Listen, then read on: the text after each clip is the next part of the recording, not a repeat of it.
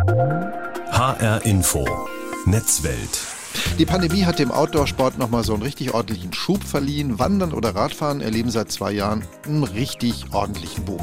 Und dazu gehört die Digitalisierung natürlich. Ohne Smartphone geht kaum jemand raus in die Natur. Das gilt auch nicht längst nur für junge Menschen, die ihre Wanderschuhe schnüren oder sich aufs Rad setzen. Wander-Apps, Ski-Apps, Bike-Apps, Vernetzung, das sind hier unsere Stichworte. Nicht zu vergessen die vielen Gadgets, die Sensoren im Sneaker, im Rucksack oder am Reifen. Wie digital ist die Outdoor-Branche? Was taugen Outdoor-Apps, Gimmicks und Gadgets? Das wollen wir heute herausfinden in HR Info Netzwelt. Wir, das sind Ursula Meier und Udo Langenohl. Wandern boomt, Radwandern natürlich auch. Die Pandemie hat den Outdoor-Sport so richtig nach vorne gebracht, richtig gepusht. Ja, und Wander-Apps und Apps fürs Mountainbiken oder Radwandern gibt es ja schon lange. Stiftung Warntest hat sich kürzlich auch mal genau angesehen, was diese Apps eigentlich taugen. Genau, und darüber reden wir jetzt mit Claudia Till von Stiftung Warentest. Sie ist Redakteurin bei der Stiftung, Frau Till. Ähm, ich kann mich noch sehr gut an zahlreiche Wanderberg- und Radtouren erinnern, bei denen nach ein paar Tagen meine Kompass Kompasskarte 1 zu 25.000, die haben wir alle gehabt damals, zerknittert und völlig durchnässt war. Und da waren auch gern mal von der Alpenfahrенshütte ein paar Frühstücksreste drauf. Ich habe geflucht wie ein Rohrspatz immer. Nach ein paar Tagen waren die Karten kaputt und Wander-Apps. Ja, die sind ja wasserfest, ne? Ja, also ich meine, nur dann, wenn dir dein Handy nicht in einen Gebirgsfluss fällt. genau, da muss man aufpassen. Was kann ich denn eigentlich alles mit diesen Wander-Apps anstellen, Frau Tell? Ja, mit diesen Wander-Apps kann man erst einmal sich Tourenvorschläge heraussuchen. Ähm, man kann mit den meisten auch eigene Touren planen, also sich eine Tour selbst zusammenstellen. Ähm, vor Ort navigieren die mich dann auf der Wanderstrecke und äh, liefern auch Zusatzinfos, zum Beispiel zu Bushaltestellen mhm. oder Einkehrmöglichkeiten. Und man kann die Strecke, die man geht oder mit dem Fahrrad fährt, auch aufzeichnen. Und so weiß man dann hinterher zum Beispiel, wie weit man gelaufen ist, wie viele Höhenmeter man ähm, geschafft hat, ähm, teilweise auch, wie viele Kalorien man verbraucht hat und so weiter. Können Sie da auch mal Beispiele nennen, was so die bekanntesten Apps sind? Ja, bekannte Wander-Apps, die wir im Test hatten, sind zum Beispiel Komoot, ähm, Alltrails kennt man noch, Bergfacts, äh, die kommen eigentlich aus Österreich ähm, und Outdoor Active, ähm, die sind sehr groß und Wikilog auch noch. Jetzt haben Sie es ja schon angesprochen. Es geht ja nicht nur darum, sich irgendwo im Wald oder auf dem Berg zu orientieren, sondern wirklich auch eine Tour zu planen. Und manche Wanderer wollen ja nicht einfach nur was nachlaufen, sondern ihre eigene Route erstellen. Und können das jetzt wirklich auch alle Apps? Ähm, Im Test konnten das alle Apps bis auf Wikilog. Ähm, mit dieser App lassen sich keine eigenen Touren erstellen, sondern nur vorhandene Touren nachwandern. Mhm. Gehen wir mal ein bisschen ins Detail. Sie haben die Apps getestet. Welche Kriterien waren denn für Ihren Test maßgeblich? Worauf kam es Ihnen letztlich an? Ja, die Hauptpunkte, die wir uns angesehen haben, waren die, waren die, war die Tourplanung und dann später äh, im Gelände die Navigation. Äh, bei der Tourplanung war uns wichtig, dass man vorhandene Tourenvorschläge nach eigenen Wünschen und Bedürfnissen filtern kann, äh, mhm. äh, zum Beispiel nach dem Schwierigkeitsgrad oder dass man mit äh, Bus und Bahn anreisen kann oder ähnliches. Ähm, dann sollten die Apps auch möglichst in der Lage sein, äh, leicht eine eigene Tour, eine eigene Strecke zu planen. Ähm, vor Ort haben wir dann bewertet, wie präzise präzise und zuverlässig die Navigation und die Ortung der Apps klappt. Ähm, und wir haben auch geprüft, ob die Apps äh, persönliche Nutzerdaten schützen. Und wie haben Sie jetzt getestet? Ich meine, haben Sie da einfach nur die Nutzer von diesen Apps befragt oder haben Sie die Apps dann richtig selbst getestet und waren dann auch zu Fuß oder mit dem Rad unterwegs? Ja, genau. Wir haben die Apps richtig getestet und wir waren äh, mit den Apps in drei für Deutschland typischen Wanderregionen unterwegs, äh, zu Fuß. Und zwar einmal im Flachland, im Mittelgebirge und dann auch in den Alpen.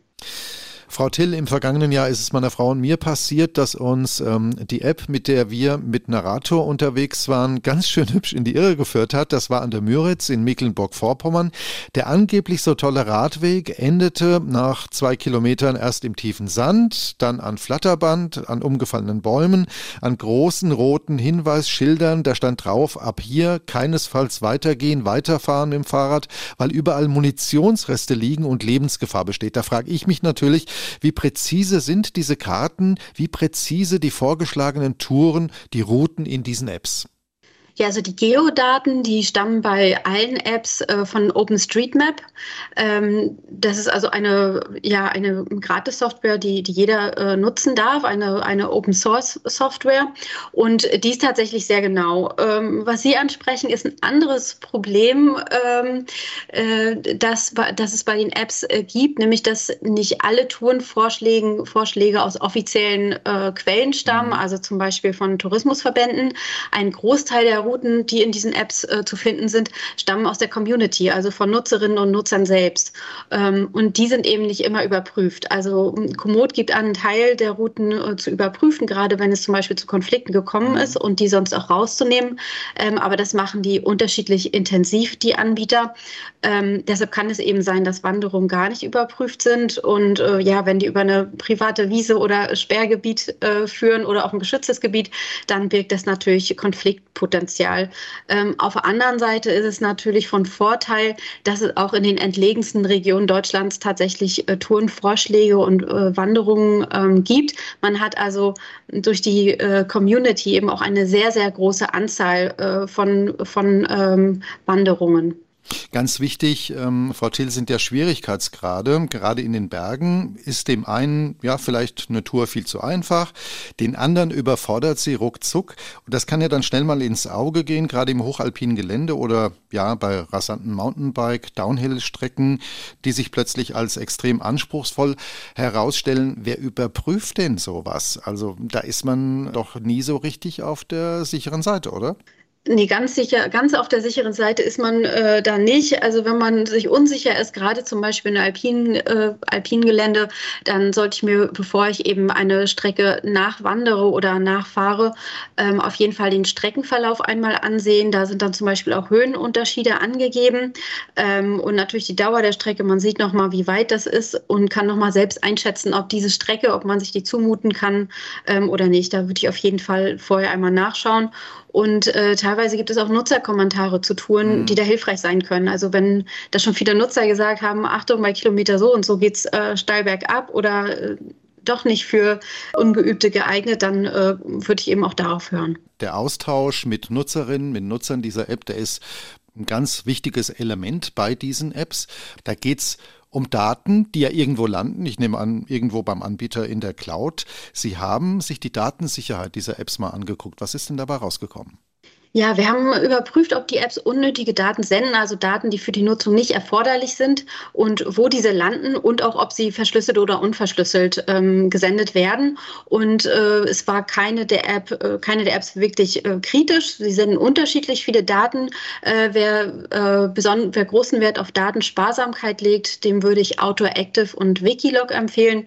Die haben also am wenigsten Daten gesendet ja, wenn ich immer online sein muss, um so eine Wander-App zu nutzen, ist ja bald der Akku leer und auf dem Berg oben hat man ja sowieso nicht immer Empfang. Funktionieren denn alle Apps auch offline? Ja, zum Glück alle geprüften Apps äh, lassen sich auch offline nutzen. Sie haben fünf Apps äh, getestet bei der Stiftung, Frau Till. Wer hatte denn am Schluss die Nase vorn und wer muss vielleicht noch nachsitzen, beziehungsweise welche Apps können Sie uneingeschränkt empfehlen? Ja, besonders hilfreich sind Komoot und AutoActive, die können wir auf jeden Fall empfehlen. Ähm, weniger praktisch ähm, ist Wikilog, zum Beispiel, weil sich damit keine eigenen Touren planen lassen und man da immer auf die Community angewiesen ist. Danke an Claudia Till von Stiftung Warentest. Die Stiftung hat kürzlich Wander-Apps getestet. Smart auf Berg und Tal, die Digitalisierung im Outdoor-Sport ist unser Thema heute in H-Info Netzwelt. Und ganz zu Beginn hatte ich es ja schon erwähnt, auch vor den Fahrrädern, den Bikes macht Digitalisierung natürlich nicht Halt. Ja, im Gegenteil, gleichzeitig mit dem Boom der E-Bikes boomen auch Tracker, Gimmicks und auch noch anderer Philippans fürs Fahrrad. Und darüber sprechen wir jetzt mit David Kossmann. Er ist Redakteur beim Pressedienst Fahrrad.de und überzeugter Mountainbiker. Sieht man auch an seinen vielen Rädern, die er äh, zu Hause in seiner Sammlung hat und der auch mal mit dem Sessellift auf den Berg fährt. Ist auch nicht verkehrt, Herr Kossmann. Ich habe m, hm, auch ein E-Mountainbike zu Hause, aber ich habe das noch nicht mit meiner smarten Uhr, Fitness-Tracker und der Touren-App verknüpft, die ich ja unter anderem auch im Fitnessstudio nutze oder beim Wandern. Bin ich jetzt irgendwie oldschool oder und habe ich da vielleicht sogar was verschlafen in Sachen Connected Bike? Also ich glaube nicht, dass man davon reden kann, dass jemand was verschläft. Ähm, es gibt einfach einen Haufen Möglichkeiten und man muss sich halt aussuchen, was man davon benutzen möchte. Das geht uns ja in allen Belangen so. Ob wir nun die Heizung äh, in das äh, Internet mit einbinden oder unseren Kühlschrank oder ähm, ob wir es bei einem normalen Handy belassen. Wir uns ja alle immer wieder positionieren und das genauso ist auch beim Radfahren so. Und die äh, Firmen bieten da eine unfassbare Fülle an Möglichkeiten heute an. Und das wird ja immer noch weiter wachsen, nehme ich an. Ja, und aber was genau bieten die denn an, um die Räder mit den Trackern zu verknüpfen? Oder können mir die Apps dann auch was sagen über Motorleistung, Restakkulaufzeit oder Serviceintervalle oder sowas? Ähm, auch das ist natürlich möglich. Also das kommt immer sehr auf das Motorsystem und das, das E-Bike-System selbst an. Sie können einige Räder heutzutage mit dem Handy verknüpfen, also vor allen Dingen von E-Bikes reden wir da, weil dort natürlich durch das permanente Vorhandensein von Strom durch den großen E-Bike-Akku eben natürlich auch ganz viele Gimmicks am Rad möglich sind und die Räder ja sowieso meistens einen Computer haben und von da ist es dann relativ einfach, äh, eine Schnittstelle zum Handy herzustellen oder zum Computer auszulesen. Ähm, also natürlich können Sie da auslesen, wie viel sie gefahren sind, ähm, wie viel Verbrauch sie durchschnittlich hatten, wie oft sie geladen haben. Äh, sie können ihre Akkukapazität nachsehen. Sie können aber auch Touren planen, die Sie dann zum Beispiel am Display vom E-Bike selbst oder auch am Handy, das Sie äh, auf dem Lenker befestigen, Ihren Urlaub vorgeplant quasi abfahren können. Ich habe kürzlich sogar was von Radarsystemen bei E-Bikes gelesen, da habe ich aber echt gestaunt. Sowas kenne ich bislang eigentlich nur vom Auto. Was soll denn ein Radar auf dem Rad? Ähm, ja, das ist eines von vielen Möglichkeiten und das ist, das ist längst nicht nur beim E-Bike der Fall. Also äh, ein Rad, das äh, ich gerade vor zwei Wochen in der Hand hatte, ist ein Rennrad, das ein Radarsystem verbaut hat und das ist äh, eine ziemlich schlaue Sache. Ich konnte das vor drei Jahren mal ausgiebig testen auf einem Urlaub. Also es sieht aus wie ein Rücklicht, das sie am Sattel befestigen und dieses Rücklicht hat eben die Funktion, dass es den Verkehr, der hinter ihnen kommt, scannt. Das heißt, äh, Sie bekommen auf dem Display, Radcomputer oder Handy, je nachdem, bekommen Sie angezeigt, äh, wie viele Fahrzeuge sich von hinten nähern und mittlerweile auch relativ zuverlässig, in welchem Abstand sie das tun. Und dann äh, zeigt dieses Radar ziemlich deutlich, was da hinter einem passiert. Ja, ist faszinierend. Und die Entwickler bei den Bike-Herstellern haben ja auch die Themenfelder Sicherheit, Leistungsmessung, Gesundheitsdaten und Service im Blick. Wie smart und digital sind die denn da schon? Ähm, das äh, ist auch sehr, sehr umfangreich mittlerweile. Also natürlich geht es um Gesundheitsdaten ganz viel, also Tracking, so wie man zum Beispiel die Schritte zählen kann, kann man natürlich auch die Kurbelumdrehungen zählen oder auch die Leistung, die man dann getreten hat. Das ist für Sportler sehr wichtig. Ähm, so funktioniert also über die Leistungsmessung funktioniert heutzutage eigentlich die effizienteste äh, Trainingsvorbereitung. Aber es gibt einen Haufen Sensorik, die an Fahrrädern verbaut sein kann mittlerweile. Das geht zum Beispiel um den Reifendruck. Also Sie können sich anzeigen lassen, ist der Druck auf meinem Reifen noch in dem grünen Bereich, den ich vorher festgelegt habe, oder verliere ich wirklich gerade Luft. Ähm, das heißt, wenn Sie irgendwo in, sich einen Dornen eingefahren haben, dann äh, ist die Luft ja erst zum Beispiel nach einer halben Stunde weg, aber es kann zwischendurch schon mal in der Kurve brenzlig werden. Herr Grossmann, jedes Jahr werden zigtausende Fahrräder geklaut, nach wie vor, und die Diebe haben es gerade jetzt mit dem E-Bike-Boom verstärkt äh, auf die teuren Stromer abgesehen. Gibt es denn da schon smarte Lösungen, um Diebstähle ja, zu verhindern oder sagen wir mindestens zu erschweren oder um sogar wieder an den geklauten Drahtesel zu kommen, wenn er weg ist? Äh, in der Tat, da gibt es jede Menge Lösungen. Also Sicherheit ist das nächste, nach dem, nach dem Sport und dem Komfort, Sicherheit ist dann das nächste große äh, Themenfeld, das da bedient wird. Also einerseits gibt es natürlich bei E-Bikes, weil die Stromquelle gebraucht wird, äh, GPS-Tracker, also Module, die im Rad verbaut werden, die dann tatsächlich mir sagen können, äh, wo mein Rad sich gerade befindet, wenn ich es mal vergessen habe, wo ich es abgestellt habe oder wenn jemand anders dafür gesorgt hat, dass das Rad woanders ist. Und da gibt es auch schon Artikel drüber, wie Fahrraddiebesbanden ausgehoben werden konnten, weil eben solche Räder tatsächlich zum Satelliten gefunkt haben. Es gibt aber auch äh, smarte Schlösser, mit denen man den Diebstahl möglichst dann auch verhindern kann. Also das sind dann äh, Schlösser, die sehen aus fast wie man sie kennt, also zum Beispiel so große Bügelschlösser. Die sind dann immer noch aus Stahl, weil sie das Rad eben an Ort und Stelle sichern wollen. Aber die lassen sich mit dem Smartphone öffnen oder die öffnen sich vielleicht automatisch, wenn ich mich dem Rad mit dem Schloss nähere. Es gibt dann auch Schlösser, die eine Alarmanlage verbaut haben. Das heißt, wenn an dem Rad geruckelt wird oder das Schloss versucht wird zu manipulieren, dann äh, fangen die auf einmal an, laut vor sich hin zu tuten. Ähm, das ist die eine Seite der Sicherheit, der smarten Sicherheit. Und dann gibt es natürlich den ganzen Komplex ähm, Unfallmeldung. Also es gibt verschiedene Helme, aber auch äh, Räder selbst, die zum Beispiel ähm, Sturzparameter erkennen können aufgrund von Sensoren, also von Beschleunigungssensoren. Da sind dann bestimmte Profile hinterlegt und das Fahrrad kann durchaus äh, wahrnehmen, bin ich gerade umgefallen oder bin ich gerade in voller Fahrt stark gestürzt Und dann kann man voreinstellen, ob man dann den Notfallkontakt anrufen möchte oder ob dann eine SMS an jemanden rausgeht oder irgendwas in der Art. Oder ob gleich auch der, der Standpunkt per GPS äh, erfasst und versendet wird. Danke an David Kossmann. Er ist Redakteur beim Pressedienst Fahrrad.de und er ist überzeugter Mountainbiker. Smart auf Berg und Tal, die Digitalisierung im Outdoorsport. Das ist unser Thema heute in HR Info Netzwelt. Sensoren an den Sportgeräten, Sensoren am Körper. Die Vernetzung von Mensch und Material schreitet voran. Darüber sprechen wir jetzt mit Professor Dr. Christoph Breuer. Er ist Sportökonom und lehrt an der Sporthochschule in Köln. Herr Breuer, Sie fahren kommende Woche auch in den Urlaub. Es wird ein Outdoor-Urlaub. Wie viel Technik, wie viel Schnickschnack, was an Gimmicks haben Sie denn dann dabei? Naja, ohne Smartphone geht es nicht mehr. Ähm, die äh, Skigebiete äh, sind mittlerweile ja völlig digitalisiert, vom Ticketkauf äh, bis hin zur Orientierung mhm. bezüglich des Pistenplans. Aber nicht zuletzt ähm, gibt es ja auch immer mehr Apps und, und äh, mit bestimmten Gimmicks, wo man tatsächlich ähm, das Tagesresultat in Form von Pistenkilometer und Höhenmeter ablesen kann. Seit der Corona-Pandemie boomen Outdoor-Sportarten wie Joggen, Radfahren und Wandern. Aber wo, obwohl es ja eigentlich raus in die Natur geht, darf die nötige Technologie, Sie sagen es ja, nicht fehlen. Also ich denke da nur zum Beispiel an Sensoren, die ich mir an die Laufhose klippen kann und dann analysieren die meinen Laufstil. Das passt doch, passt das zusammen? Ja, und hat die Digitalisierung eigentlich diesen Outdoor-Boom nochmal verstärkt? Äh, das passt gut zusammen, denn das Hauptmotiv für die meisten Menschen, die Outdoor-Sport betreiben, ist nicht eine völlige Abkehr von der Zivilisation, sondern man betreibt Outdoor-Sport auch, um einen bestimmten Nutzen zu erzielen. Und äh, die Digitalisierung führt nun dazu, dass der Nutzen für die Outdoor-Sportler noch höher wird. Und das kann beispielsweise dadurch geschehen, dass äh, die sogenannten Suchkosten, wie wir Sportökonomen das sagen, mhm. äh, geringer werden. Äh, Suchkosten sind äh, etwa der Aufwand für die Suche nach der attraktivsten Tour. Äh, und das gelingt viel besser äh, mit Hilfe solcher Apps. Aber das geht auch bis dahin, dass eben der Nutzen steigt durch die Aktivität, weil man nicht nur sich besser fühlt, ein Erlebnis hatte danach, sondern zusätzlich auch noch soziale Anerkennung sich schaffen kann, wenn man seine Leistungen in einer digitalen Community teilt. Mhm. Es gibt äh, Sensoren, die ich mir an die Laufhose klippen kann, die äh, analysieren den Laufstil. Es gibt mittlerweile auch schon eine Menge Laufschuhe.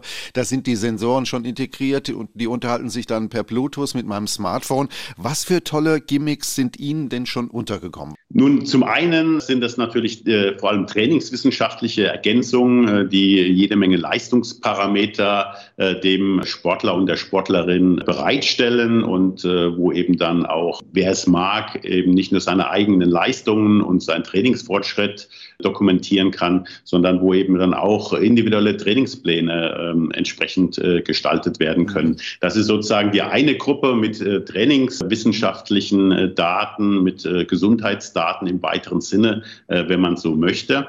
Und äh, eine zweite Gruppe betrifft tatsächlich die Orientierung. Mhm. mit GPS-Daten werden dann eben Touren gesucht und ge gefunden und ähm, sie helfen maßgeblich eben bei der Orientierung also die Wahrscheinlichkeit, dass man sich verläuft, ist äh, deutlich geringer geworden. Und äh, die dritte Klasse äh, sind eigentlich soziale oder digitale soziale Communities, mhm. wo ich sozusagen mit Gleichgesinnten äh, meine Ergebnisse und auch meine Erlebnisse teile. Und die können bis dahin gehen, dass es äh, Wettbewerbe gibt.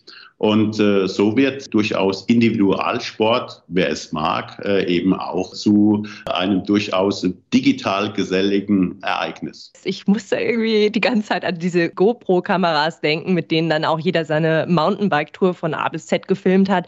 Das war ja irgendwie auch mal so ein Riesenhype. Gibt es das jetzt immer noch? Das gibt es immer noch. Äh, die Welle ist zwar etwas abgeebbt, aber äh, für bestimmte Szenen ist das immer noch immens wichtig, äh, dass man eben das dokumentiert, wo man aktiv war und wie man äh, eben auch performt hat.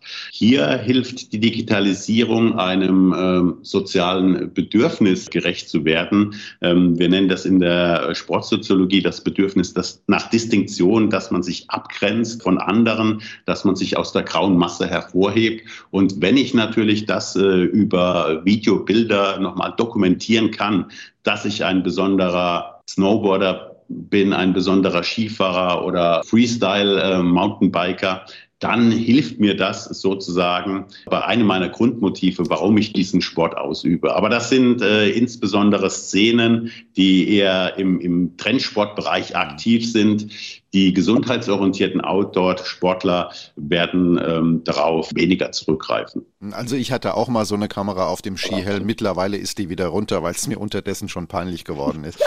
ich mache das nicht mehr. Kommen wir nochmal zurück zu den Laufschuhen. Ähm, wenn ich als äh, Hersteller da einen Sensor einbaue, dann profitiere ich ja als Unternehmer doppelt. Erstens meldet der Sensor, wenn der Schuh nach 1000 Kilometer runter ist und ein neuer her muss. Das kurbelt erstens den Verkauf an. Und zweitens kann ich dann natürlich auch für den Schuh, wenn er Neues mehr verlangen. Wie viel Geld spült das den Sportartikelherstellern eigentlich in die Kasse? Was erwarten Sie da in den nächsten Jahren? Die genaue Summe ist kaum abzuschätzen, aber fest steht, es spielt natürlich äh, den Sportartikelhersteller Geld in die Kasse.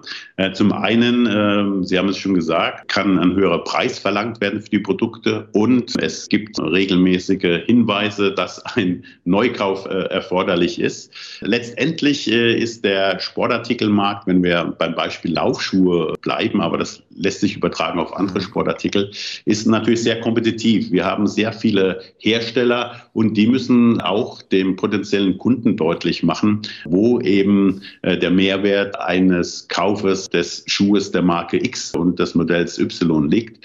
Da spielen eben technische Gimmicks äh, auch äh, eine entsprechende Rolle.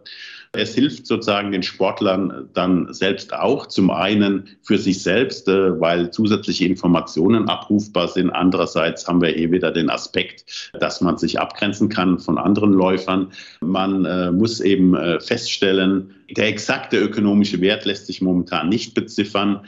Der Glaube oder die Hoffnung der Sportartikelhersteller dass äh, Digitalisierung wichtig sei, auch für ihr Geschäftsmodell, ist offensichtlich.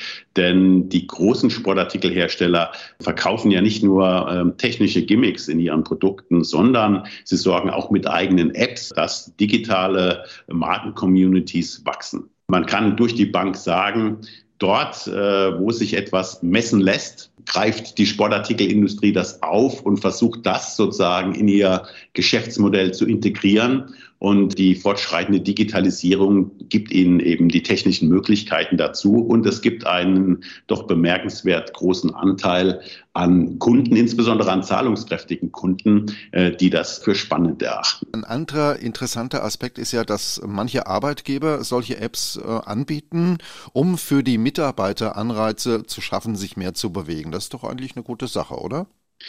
Das ist eine gute Sache, äh, denn bewegungsmangelbezogene Erkrankungen stellen nach wie vor die Nummer eins der Arbeitsunfähigkeitsgründe dar, beispielsweise äh, Rückenleiden, aber auch im, Herz-Kreislauf-Geschehen.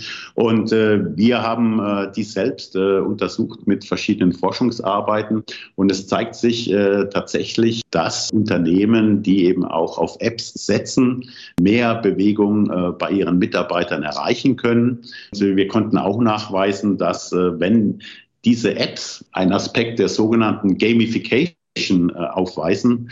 Äh, mit Gamification bezeichnen wir, dass eben spielerische Elemente und belohnende spielerische Elemente eingebaut sind, dass das nochmal zusätzlich die Wahrscheinlichkeit für mehr Bewegung erhöht. Was würden Sie denn sagen, unterm Strich, werden wir Menschen, werden wir, die wir Sport treiben, die wir uns bewegen wollen, mit immer mehr Technologie an uns selber, am Wanderrucksack, am Mountainbike, in den Schuhen immer fitter? Wir haben die Chance, durch die äh, digitalen Helfer besser und äh, richtiger Sport äh, zu machen, äh, dass wir tatsächlich im, im Sinne der Trainingswissenschaft besser trainieren und dadurch insgesamt fitter werden. Aber die Wahrscheinlichkeit, dass wir auf Dauer Personen, die inaktiv sind, äh, zu äh, aktiven Personen machen, die ist äh, immer noch relativ gering. Wir wissen aus der Forschung, dass Anreize durch Apps kurzfristig wirken und Personen, die per se kein Interesse an Bewegung und mhm. Sport haben, lassen sich eben auch nicht dauerhaft durch die digitalen Helfer zu Sportfans umtransformieren. Wir haben zuletzt mit Professor Christoph Breuer gesprochen. Er ist Sportökonom und lehrt an der Sporthochschule in Köln. Und er sagt, die tollsten Apps, die besten Gadgets und Gimmicks bringen nichts, wenn man zu faul ist, um vor die Tür zu gehen und Sport zu machen. Aber wenn man das Sitzfleisch hochbekommt und wandert oder mit dem Rad unterwegs ist, dann können die vielen tollen Apps, die Sensoren, die Gadgets fürs Wandern oder Biken schon sehr dabei helfen, fitter zu werden und immer den richtigen Weg zu finden. Das können wir heute mitnehmen aus HR Info Netzwelt, Smart auf Berg und Tal. Wir haben uns die Digitalisierung im Outdoor-Sport angesehen. HR Info Netzwelt gibt es überall da, wo es Podcasts gibt und analog im Radio bei HR Info. Tschüss, sagen Ursula Meier und Udo Langenohl und bleiben Sie neugierig.